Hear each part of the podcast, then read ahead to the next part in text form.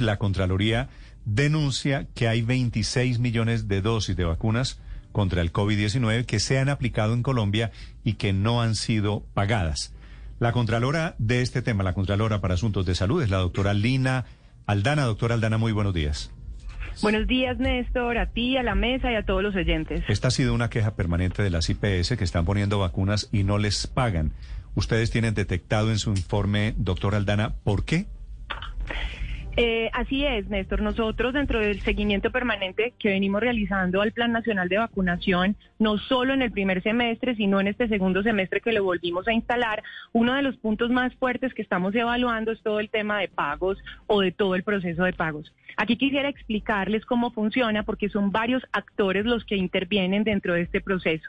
Estamos hablando de las IPS, las EPS, el Ministerio y la Unidad Nacional del Riesgo, porque de todos ellos depende que el proceso se dé de forma correcta.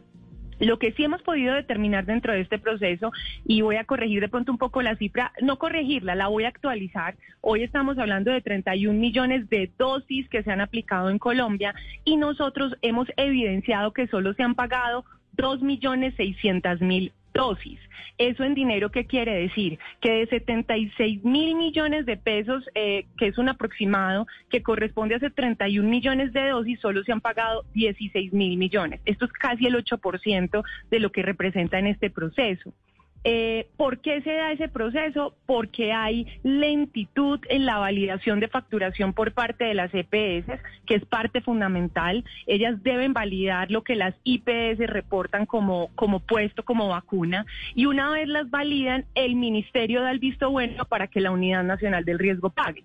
Entonces, es un proceso dispendioso, que además es un proceso que ha tenido tres reformas en la norma desde el 20 de febrero que se expidió para pago a las IPS y todas estas, eh, digamos, eh, procesos dentro del pago hacen que sea mucho más difícil que se dé la efectividad que al final es el pago real a las IPS. Las IPS reciben dos tipos de pagos. Uno es un giro previo, que es como un anticipo.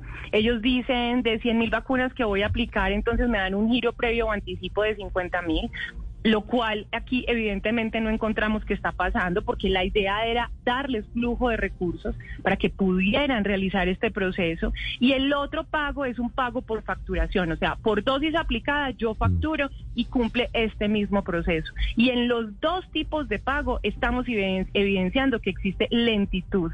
Hoy en la Contraloría, en la Delegada de Salud específicamente, Hemos recibido denuncias de tres departamentos que son Guajira, Caldas y Norte de Santander, donde manifiestan esta situación las IPS y donde eh, en esas denuncias manifiestan que si el proceso sigue tan lento como va hasta el momento, ellos están dispuestos a dejar de vacunar lo mm. que sería muy catastrófico para nuestro Plan Nacional de Vacunación. y por eso se genera la alerta. Doctora, Aldana, ¿a cuántos días o a cuántas semanas de demoras en los pagos estamos de ese escenario que no es deseable, que es el que no queremos, y es parar vacunaciones en La Guajira, en Caldas y en Norte de Santander?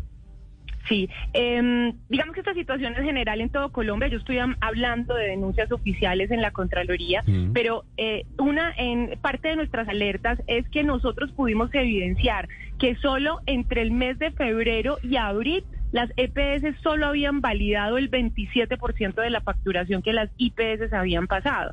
Entonces podremos imaginarnos cómo van los siguientes meses de mayo, junio, julio y pues hasta agosto que estamos, eh, digamos, ya en la mitad de este mes.